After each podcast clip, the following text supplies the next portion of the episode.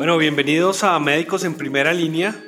Este es un espacio donde hablaremos de medicina, entrevistaremos a médicos de diferentes especialidades para que nos cuenten sus experiencias memorables con pacientes, pero también hablaremos con médicos que sobresalen en otras áreas diferentes a la medicina eh, y que son expertos en, en áreas y que tienen conocimientos para que otros médicos puedan pasar a ese siguiente nivel. Y ese es eh, el invitado de hoy, Andrés García. Andrés, bienvenido. Buenas noches. Sé que está en este momento en Berlín y recorriendo usted Europa, pero bienvenido a este podcast, eh, hablar de tecnología. Buenas noches, eh, Juan, y gracias por tenerme en su top 10 de primeros invitados a Médicos en Primera Línea. Bien, yo, yo creo que Andrés Andrés ha sido una de las personas, nos conocimos hace, hace ya como 20 años, por ahí, un poquito, un poquito menos, por ahí 17 años, en, una cantidad de, espacios que estábamos hablando de tecnología. Eh, Andrés tiene una ventaja y es que es hincha de uno de los mejores equipos del mundo, eh, el Club Deportivo Los Millonarios. Estamos pasando por un mal rato en estos últimos cinco años, yo creo, pero pero, pero ahí, nos, eh, ahí nos iremos mejorando en todo este proceso.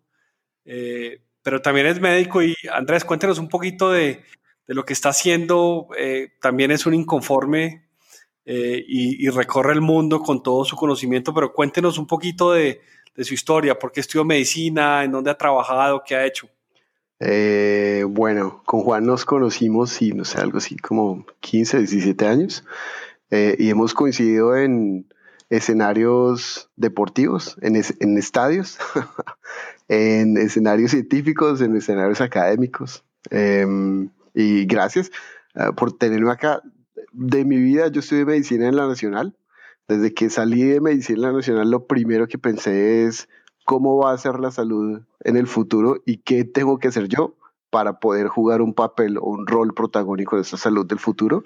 Me acuerdo mucho en esos últimos, últimos días o meses de internado preguntándole, preguntándole a mis profes cómo decidieron estudiar su especialidad, intentando buscar, digamos, mi propósito.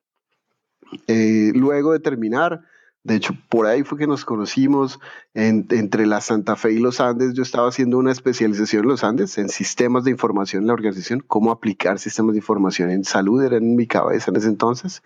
Eh, y en la Santa Fe estábamos haciendo proyectos especiales en tecnología y salud. Luego me fui a Texas a hacer una maestría en informática en salud en la Universidad de Texas, en Houston en el Medical Center más grande, trabajé un poquito en nanotecnología y un montón en sistema de soporte a las decisiones clínicas. Em, volví a Colombia, trabajé un poco en el, Instituto Nacional de Cancerología, montamos un poco una compañía con unos amigos de consultoría en salud en general. Y luego me contrataron en Panamá para ser gerente de proyectos de ensayos clínicos. Fui gerente de proyectos de ensayos fase 3, fase 2 y fase 0 de vacunas del dengue, de polio, em, de virus respiratorio sincitial, que pueden ser interesantes en este momento para entender qué está pasando. Y luego una compañía de dispositivos médicos me contrató para Colombia, para América Latina y, y Canadá, y ahora para Europa, Medio Oriente y África, para ayudar a implementar sistemas de soporte a la decisión clínica electrónicos basados en datos clínicos para automatizar un poco el proceso de atención en salud. Em, y ya, eso es un poco de mí. Me gusta, como a Juan, pensar en cosas un poquito fuera de la esfera normal de la educación en medicina eh, y pensar un poco en salirnos de esas cuatro paredes que, que, nos enseñaron cuando estábamos en la escuela de medicina. Bueno, qué, qué, buena historia. Y de hecho, de hecho, hablaba con Andrés ahora antes de, de comenzar esta, esta, este podcast o este capítulo. Eh, de hecho, nosotros estamos hace 15 años pensando en abrir este podcast eh, o en grabar un podcast. Andrés me decía que, que, de hecho él grabó un capítulo, pero, pero creo que hace 15 años esto era extraordinario y, y qué bueno que hoy por lo menos lo podamos llevar a cabo. No, muy, muy entretenido, Juan. Hace 15 años, con un par de personas más, estamos justamente intentando grabar esto. Me acuerdo que mi, mi voz en el audio del primer podcast eh, no fue la más exitosa. Eh, y me acuerdo que el doctor Fajardo eh, nos hizo algo de comedia en torno a ese hecho. pero claro, esos primeros pinos de intentar hacerlo diferente valen muchísimo. Escuchaba en, otro, en otra línea de podcast, en otro thread que usted tiene con su hija, esa idea de lanzarse a fracasar para aprender del fracaso es mucho más valioso que nunca haberse lanzado. Bueno, pues eso es lo que vamos a hacer aquí. Espero esperemos que no fracasemos con esta idea de, seguir generando valor y, conocimiento. Yo creo que vamos a hablar, Andrés, de, tecnología. Creo que, creo que ese es el tema de hoy. Eh, y mirar un poco todo ese, todo ese cuidado continuo del tema tecnológico. Yo, yo creo que un servicio de salud hoy en día no se puede clasificar entre bueno y malo por el simple hecho de, ser digital. Sin duda creo que el COVID eh, adelantó una cantidad de procesos, pero, pero comencemos con la, primera, con la primera pregunta y es sobre transformación digital. Para, para usted, ¿qué es transformación digital? Eh, y cómo cree que el COVID ha impactado todos estos temas en, en salud. Yo creo que em, para entender como el tema de transformación digital, yo creo que uno tiene que enfocarse en, dos individuos o estructuras diferentes. Uno es la persona del común, el individuo, y otro es las instituciones de salud. Y desde el individuo intentar pensar, eh, si me paro en 1981, cuando nací yo, cuánto tiempo pasaba la persona en, el mundo físico y cuánto en el mundo digital, era 100% en el mundo físico. Y hoy, cuánto tiempo pasa el mundo físico versus digital, prácticamente el, no sé, el 50, 60, depende de la generación, a veces el, el 60, 70% es en el mundo digital. ¿Qué quiere decir eso? Que hay un grupo de consumidores, de personas, de pacientes, que está abierto a recibir servicios del mundo digital. Ahora si me paro en la, o si me siento en la silla de una institución, el CEO de una institución, cuánto tiempo pasa su institución en el mundo físico versus el mundo digital y qué tan fácil es encontrarse con su propuesta de valor en el mundo digital con los usuarios que están en, en, ese mundo digital. Ahí es que se agrega valor. Lo que usted decía, yo estoy de acuerdo. Si yo tengo una clínica con muy, o un hospital con muy malos estándares de calidad, voy a digitalizarme, voy a la tecnología y que voy, a replicar lo mismo. Pero si entiendo cuáles son los segmentos de población, qué tanto tiempo pasa en el mundo digital, puedo hacer un muy buen match para con herramientas no tan tecnológicas eh, ofrecer valor a esas personas. En resumen, eh, la calidad se replica en el mundo físico y en el digital. Y también en resumen, sin las herramientas adecuadas o más allá de las herramientas, el problema de la transformación digital es un problema de visión y liderazgo, no es un problema de herramientas. Sí, qué buena, qué buena analogía esa. Eh, hace poco oía al, al CEO de, de, McKinsey, que es una de las compañías consultoras más, más importantes del mundo, eh, hablando sobre transformación digital. Y, y, él lo que decía era que eh, transformación digital es hacer lo que, lo que hacemos hoy, obviamente, tomarlo como con, con una, una, base, digamos, tecnológica para hacerlo mejor, más rápido, más barato y de una forma más eficiente y obviamente la construcción de, de nuevos negocios. Eh, y eso es lo que ha pasado. Yo, yo, yo, yo vuelvo y digo, soy, soy un poco escéptico de, de la transformación digital en el, en el sector salud. Eh, venimos hablando hace más de 15 años de telesalud, que para mí es un concepto viejo.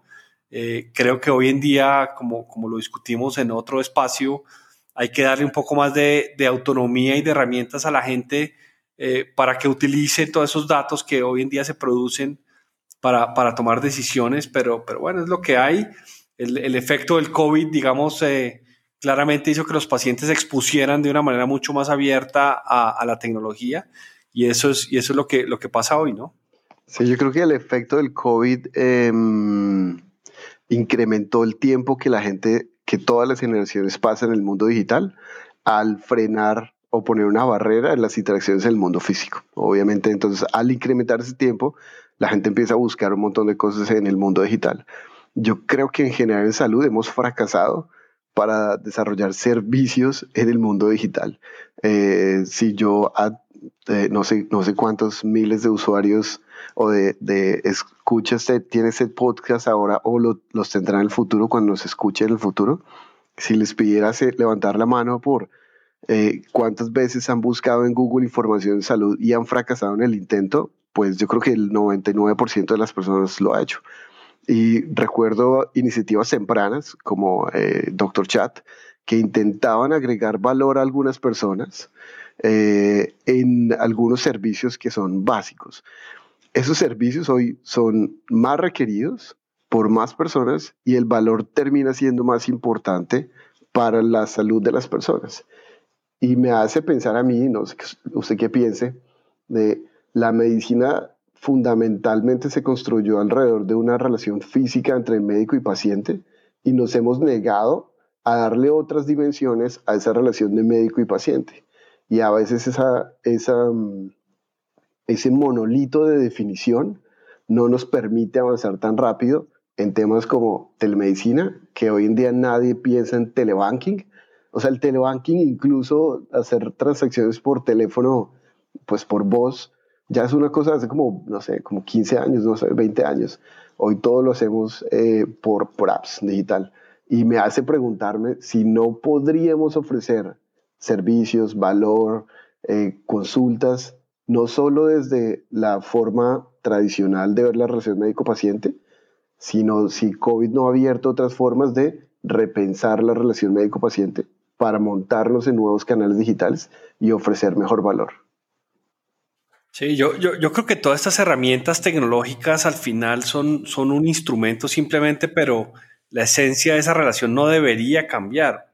Eh, hace poco estaba hablando de, de, estos temas con, con, un grupo de, de exalumnos de los Andes que me invitaron eh, y les decía yo que la esencia de la relación médico-paciente se debe mantener con o sin telesalud, eh, se debe mantener con o sin una, una cámara al frente, eh, porque simplemente es una herramienta y eso, es lo que debería ah, eh, suceder. El problema es que a veces lo malinterpretamos, le damos una dimensión muy diferente a todo el tema de telesalud y telemedicina y eso, y eso un poco el tema. Oiga, hablemos un poco de, de, los, de, lo, de lo que está haciendo usted, su trabajo con, con este tema de decisiones clínicas. ¿Qué, qué, es eso y, eso para qué sirve? Eh, buena pregunta. Eh, imagínense que cada vez que un paciente va a cualquier hospital o cualquier laboratorio del mundo, deja una traza de datos detrás. Eso significa que cada laboratorio del mundo, muchas veces los laboratorios no están localizados dentro de los hospitales, sino son externos, tienen una pequeña mina de datos ahí. Eh, cuando uno piensa en la atención de los servicios de salud, siempre está siempre vuelve al marco de la relación médico-paciente. Yo cómo ayudo a una persona a salir de su enfermedad, digamos, pero en esos laboratorios hay un montón de datos sobre personas que vienen sanas y que en algún punto han perdido su estado de bienestar o de salud. Y ahí podemos crear reglas para encontrar esas personas que están saliendo de su punto, eh, de su estado de bienestar y salud y alertar al médico de forma temprana, doctor, este, este paciente valdría la pena verlo hoy y no en tres años. Em, y entonces lo que hacemos es, la gente le gusta llamarlo minería de datos, pero a mí no me gusta llamarlo tan minería de datos.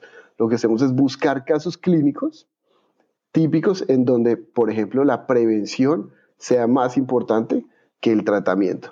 Una persona que va perdiendo, que, que tiene un hematocrito que va bajando, bajando, bajando, bajando en varias eh, pruebas, en varias muestras, y yo no le busco por qué está bajando, es una persona que me llama la atención eh, y me hace pensar, ¿no será que esta persona vale la pena intervenir hoy? Como esta tarea, hay miles de tareas alrededor de la salud que vale la pena automatizar para buscar el bienestar de las personas. Y lo que hacemos es montar algoritmos sobre estos datos de laboratorio o hospitalarios para automatizar y disminuir la cantidad de errores en la prestación de salud pero también disminuir la cantidad de eh, no adherencias a protocolos de prevención, por ejemplo, para diabetes, síndrome metabólico, etc. Oye, ¿qué, ¿qué, tan lejos estamos en Colombia de, implementar esos sistemas o esos modelos? Porque yo, le digo, desde mi perspectiva, eh, digamos, como, como director de un hospital, me encantaría tener, eh, obviamente, esos sistemas, implementarlos, pero a veces lo que siento también es que hay unos, unos problemas, digamos, mucho más eh, básicos que solucionar que, que tener este tipo de, de, de, sistemas de decisiones clínicas. Pero, pero estamos cerca, estamos lejos. ¿Cuál es el país más desarrollado en, en esta área? los, o sea, bueno, Estados Unidos se montó desde 2007, 2008, 2009. Se montó en una ola de digitalización de salud y Estados Unidos de lejos es el, el país más digitalizado en salud y que más tiene estas herramientas. En Europa, em, los países más digitalizados son los nórdicos, incluso más que los, eh, que por ejemplo Alemania, y mucho más que es el sur, mucho más que es España y, e Italia. Em, y están montados, pero, pero, creo que todavía están montados en la ola de digitalizar los datos en salud. Y ese es un primer paso. Pero usted mencionaba algo de, un punto interesante, es yo quisiera tener esto. ¿Qué necesito? Yo creo que la primera parte es que eh, desde el punto de vista gerencial hay un cambio de el modo de pensar en, por ejemplo, cómo negocio yo mis contratos con un asegurador. Y si yo negocio mis contratos con un asegurador basado en eh, un premium por performance, yo voy a invertir en cualquier herramienta que me ayude a mejorar el performance. Pero si yo negocio mis contratos de salud basado en número de pacientes atendidos, per cápita, etcétera, no tengo un incentivo económico, ni mi institución tiene un incentivo económico para hacer ese paso. Entonces me parece que el primer paso es, y en eso usted lo puede ver, en los países que están negociando premiums for performance, van mucho más rápido la, la opción de tecnologías que permiten mejorar el premium por performance. En los países que todavía están haciendo medicina en negocios transaccionales, yo atiendo tres diabéticos, me paga tres diabéticos, eh, van mucho más lentos. Eso es uno. Es la primera parte para mí es el liderazgo eh, desde el C-level, digamos. La segunda parte es tecnológica, pero la parte tecnológica, Colombia no está nada lejos. Colombia tiene muy buenas instituciones. No quisiera nombrar, pues hacer nombres, pero tiene instituciones que están muy bien uh, informatizadas, que cada vez tienen mejores datos. Y, y lo que yo diría es, eh, volvemos al cuento de fallar temprano es mucho más valioso que esperar un año y fallar después. La, para mí, el hospital que se monte primero en crear estos servicios tiene mayores posibilidades de, uno, negociar mejores contratos con aseguradores, pero dos, ofrecer mejores desenlaces en salud a sus pacientes y a las personas que llegan. Los que estén primero están asegurando su, su estadía en los próximos 10 o 20 años. Los que vienen detrás pensándolo eh, van a tambalear los siguientes 10 a 20 años. Sí. Bueno, yo, yo, creo que, yo creo que sí, obviamente estamos viviendo ese, ese, ese mundo de datos y de estar eh, eh, midiendo todo. No sé si vio el último Apple Watch que ya le mide las veces en que se lava las manos, eh, le mide los segundos, eh, idealmente está seteado como para 20 segundos, y al final le saca un reporte del día, eh, ya tiene oxímetro, con, con, esa tecnología de pulso de, de, frecuencia cardíaca le metieron oxímetro, y probablemente es una cantidad de datos y una cantidad de información que uno comienza a almacenar, tiene también una aplicación para el sueño, y le mide una cantidad de ondas y cosas, pero... pero creo que uno al final va a necesitar es ya no de un médico, sino de un robot eh, inteligente que al final interprete la información, ¿no? Buen, buen, buen punto. Yo, uh, digamos, yo podría dividir ese punto en dos o tres. Uno, los wearables y la calidad de los datos de los wearables. Y, dos, el futuro de la medicina, digamos, para repartir un poquito. de los wearables, yo diría, um, yo creo que uno tiene que evaluar muy bien la calidad de los datos de los wearables. Yo como, como médico sigo creyendo que si tengo un paciente diabético, es mucho mejor predictor del desenlace del paciente una creatinina que cuántos pasos está caminando el diabético, porque yo no sé si le da su wearable al perro o al sobrino que juega fútbol los fines de semana. Entonces la calidad de los datos es premium y tenemos que estar seguros de, de, de si ese dato es atribuible a esa persona. Ese punto número uno. Ahora, ¿cómo va a ser la, la, la salud? Yo creo, eh, aquí me voy a hacer como una opinión un poco eh, retadora, digamos. Yo creo que estamos todavía en un sistema como aterosclerótico un poco, como muy, muy, como calcificado y es difícil de salirse, pero paralelo a ese sistema se están creando un montón de iniciativas que ofrecen servicios eh, para o premédicos y con esto me refiero a servicios paralelos a la medicina o servicios previos a cuando la persona tiene que consultar la medicina. Y todos esos datos están saliendo de ahí. Si usted se pone a ver cuántas personas empezaron a hacer yoga o empezaron a montar bicicleta y compraron estas bicicletas bien sea carísimas o un rodillo para practicar en su casa. Eso significa que nosotros hemos visto la salud en este sistema un poquito arteriosclerótico, que así es, la persona viene, yo tengo una simetría de información, yo soy el médico, yo le digo qué tiene que hacer y esa balanza está cambiando totalmente a hay un montón de personas en, en, em, en, YouTube haciendo cosas de yoga. Y recuerdo mucho hace tres o cuatro meses había un amigo en una conferencia de John Hopkins uh, de colon irritable, creo que era.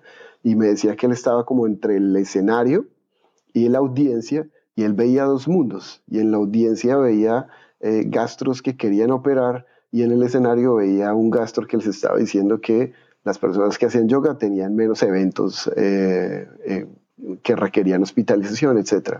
Y creo que el, yo pienso que el futuro de la medicina está enfocado en los, en los datos que me den valor, en los servicios para o premédicos y no tan necesariamente en los servicios de atención médica. Qué bueno. Oiga, Andrés, qué buena conversación. Eh, ya, ya vamos a, ir cerrando. Yo creo que este, este, este primer capítulo, y nuevamente, de verdad, gracias por, por estar acá y, por sacarle tiempo eh, en, donde está. Pero quiero, quiero que nos deje un par de mensajes finales y es, ¿qué, hacemos? ¿Qué, tenemos que hacer para adelantarnos a, a todos estos procesos y poder adaptarlos y adoptarlos de manera mucho más temprana? Yo, bueno, uno, antes de, cerrar con la idea de cierre, muchas gracias por tenerme, Juan. Encantado de estar acá. Eh, y para cerrar, a mí siempre me ha gustado mucho la curva de adopción tecnológica. Esta curva en la que hay unos que adoptan primero la tecnología, luego unos un poco más tarde y unos muy, muy tarde. Eh, sin embargo, creo que la curva no se interpreta o en, su, en su totalidad porque vemos como lo que vemos es, imagínense que usted está gerenciando una nueva institución de salud y lo que a veces lo que nos invita a esa curva es a decir qué tan rápido adopto tecnologías. Pero esa es, creo yo, la mitad de la historia. La otra mitad de la historia está en darme la vuelta y pensar para la parte de la curva que viene detrás mío, cómo creo valor con las tecnologías que he implementado. Y creo que no, el futuro de la medicina o el futuro del liderazgo en salud no pasa por adoptar nuevas tecnologías y ya, sino para adoptarlas, adaptarlas a mi entorno y ofrecer valor a las personas que vienen detrás en mi curva. Ahí hay valor en términos de salud, pero obviamente también hay valor monetario. Muy bien. Bueno, muy bien, ¿no? Qué, qué, buen mensaje. Yo, yo, yo me atrevería a decir que uno, pues hay que, hay que comprometerse. Yo creo que en, medicina y los hospitales y los médicos, eh, así como se invierten en, recursos y, eh, y, en, y, en, tiempo, creo que hay que gastarle tiempo a esto, mejorar las herramientas y las plataformas para, para comunicarnos mejor con los pacientes y obviamente lo que usted mencionaba de, del tema de los resultados clínicos. Me parece fundamental involucrar a los pacientes en todas estas herramientas virtuales, porque lo que mencionamos al principio es que ya ellos la probaron, les gustaron y claramente se van a quedar. Entonces hay que comprometerse también y comprender mucho mejor esos resultados que usted nos, que usted nos hablaba. Eh, y obviamente un punto fundamental es humanizar. Eh, esto, esto al final no puede deshumanizar la atención médica, sino que, sino que tiene que quedarse ahí. Oiga, Andrés, muchas, muchas gracias de verdad. Espero que nos veamos por ahí en, en uno que otro estadio. Ahora usted, me imagino que es del Bayern o de dónde es. Eh, no, pues siempre me ha gustado el Bayern, sí. Bueno, ese es de los equipos serios de, esta, de este planeta. muy, muy serios. Ganaron el último partido en el minuto 82. Bueno, entonces, oiga, de verdad, muchas gracias. Qué bueno volver a verlo. Eh, y bueno, seguimos en contacto. Igual, Juan. Muchas gracias por la invitación y, y bueno, ojalá nos volvamos, nos volvamos a ver.